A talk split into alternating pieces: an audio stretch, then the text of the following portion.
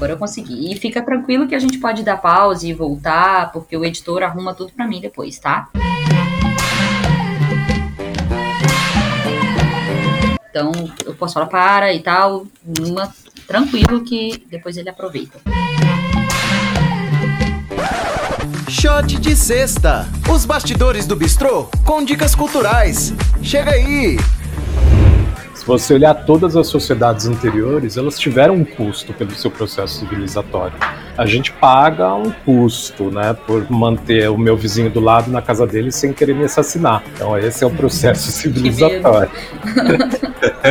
Fecha a porta. que medo, vou trancar mais agora, depois do livro.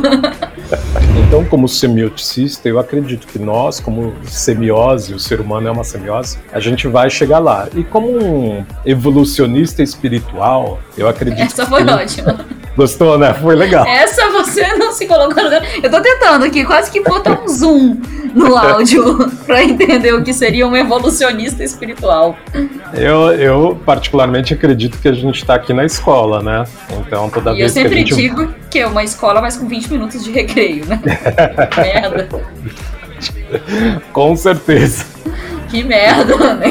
Só tem 20 minutos, né?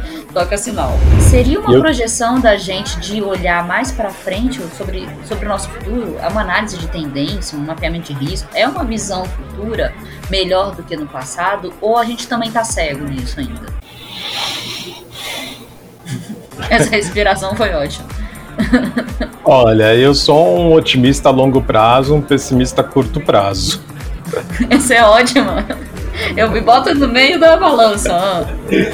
Eu acho que a gente ainda vai piorar bastante até melhorar. Eu mostro propagandas antigas, antigas entre aspas, né? Ai, década de tamo 80, junto. Ah. década de 90, por exemplo. eles falam- Putz, não, não, não é velha. Para com isso. Então eu sempre relativizo. Eu falo para os meus alunos Não, que já me colocou como velha. A gente pode terminar esse episódio. Tá ótimo. Já entendi. Não vou te falar na minha idade. Não, não vamos ter essa discussão. Humor é estratégia de sobrevivência. Meu humor é meio estranho, né? Eu, eu conto piada para os meus alunos, mas eles não dão risada. Aí eu peço para eles serem educados e pelo menos fingirem. Então eu sempre tento dar uma pitadinha assim, sabe? De alguma coisa que pode ser engraçadinha ali no meio. E da Marilda eu acho que é, ele é essa coisa um pouco mais exagerada. Foi. Não, eu não ri nenhum outro. Desculpa aí, já fica contigo.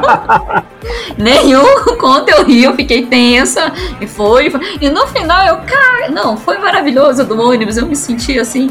Na minha juventude, dos 17, 18, pegando busão, assim, foi ótimo. Mas não, ele não traz a realidade da sensação boa que foi ler, que acho que hoje em dia é uma coisa que as pessoas não vivenciam tanto. É, talvez Né, vencendo. então- Apesar que o mercado editorial nunca vendeu tanto livro. É povo na pandemia, sofrendo sozinho, que nem eu aqui no sexto. é cerveja. Se não for livre, é Netflix, tamo junto aí, entendeu?